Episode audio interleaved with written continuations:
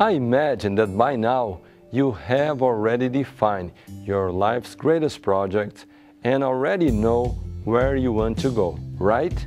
I think you really have done that homework.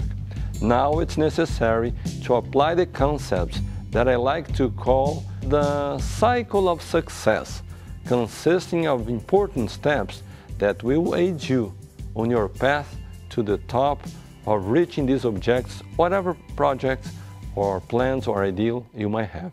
The first step within this cycle is to define the product or service you will market.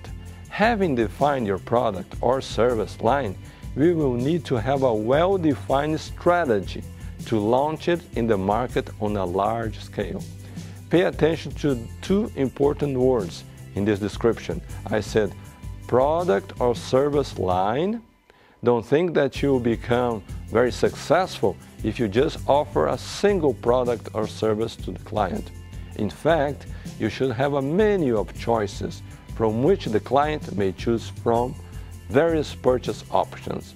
And the second little word that's very, very important is the concept of reaching the market on a large scale. It's not only enough to be a champion salesperson on your street, on your neighborhood, in the part of town where you live, or in your city. Think of a strategy that will reach the entire state, the entire nation, and why not, and why not to think of reaching the entire world.